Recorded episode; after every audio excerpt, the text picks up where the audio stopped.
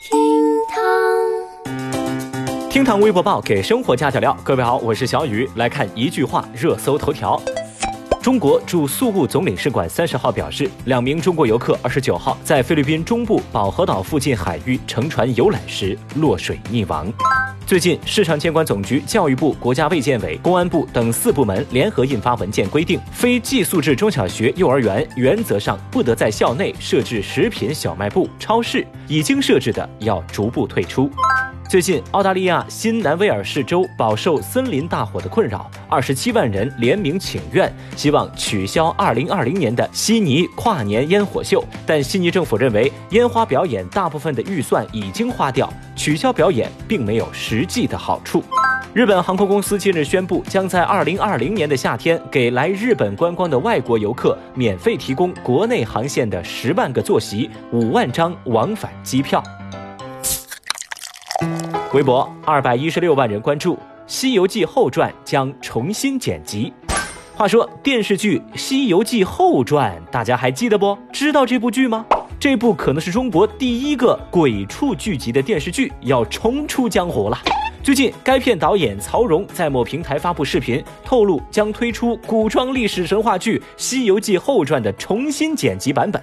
他表示，在新剪辑的版本当中，会把鬼畜的镜头给去掉，把故事重新精简，给大家耳目一新的感觉。在这儿呢，我补充一句啊，这个导演曹荣就是在这部剧当中扮演的孙悟空。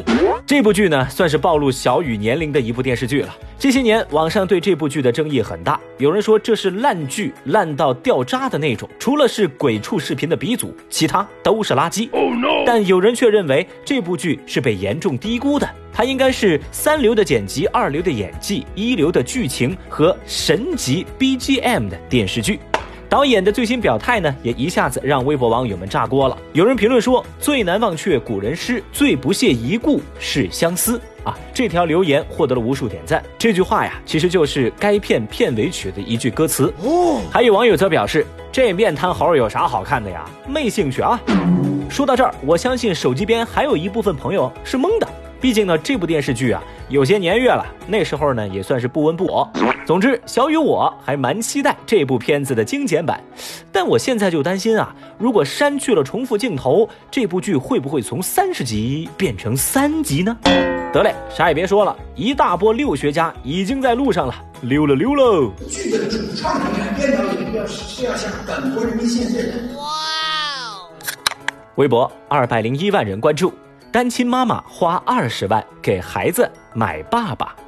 深圳的王女士是一位单亲妈妈，为了自家孩子的健康成长，她萌生出给孩子找个父亲的想法。她的要求并不高，不用跟这位男士交往，只需要这位男士给她挂个名儿当个爸爸，偶尔打个电话关心下小孩就行。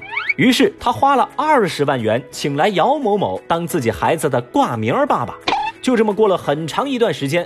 最近，她发现对方竟然是精神传销的诈骗头目时，王女士想要对方退款，谁料却遭到对方一番恐吓跟威胁。目前，姚某某因涉嫌诈骗传销已经被警方拘留。王女士的遭遇在微博上受到了网友们截然相反的两种评价。有人评论说：“可怜天下父母心，世界太险恶，到处是陷阱。”王女士着实可怜。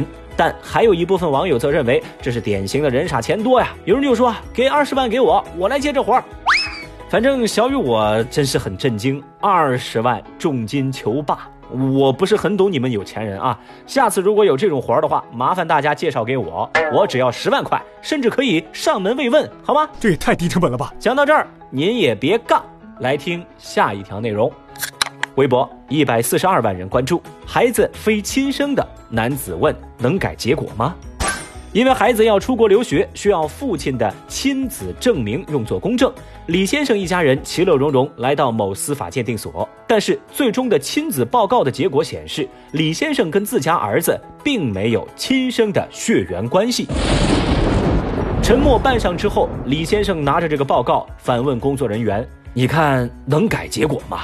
不然的话，咱孩子出不了国，那就不能去留学了，多可惜呀！这样的场景在微博网友们看来真是心情复杂。有网友说很同情，并且很佩服这个爸爸，毕竟都这么大了，不是也是了。还有人则说啊，李先生是分得清这是夫妻间的事儿，不是父子间的事儿，他太坚强了。也有人提出质疑，出国留学还要做亲子鉴定，第一次听说啊。总之啊，小雨现在也是五味杂陈。没错，李先生不是孩子的生理学父亲，但他是孩子真正的爸爸。微博一百零一万人关注，神州优车回应在工位宣读裁员。最近，神州优车在工位宣读裁员的视频在网络上流传。视频当中，该公司两名 HR 宣布跟一位员工单方面解除劳动关系，并且非常的强势。他们站在这位员工面前宣读这份所谓的解除协议，还表示这不是在跟你协商，我们是单方面的跟你解除劳动关系。如果你有什么意见的话，直接去找仲裁委，或通过别的法律途径来跟公司沟通吧。最终呢，该员工是拒绝在协议上签字。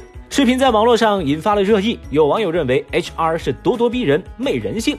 而神州优车的公关负责人现在站出来回应了，说人力资源部的 HR 现在深度自责，已经在闭门自省当中了。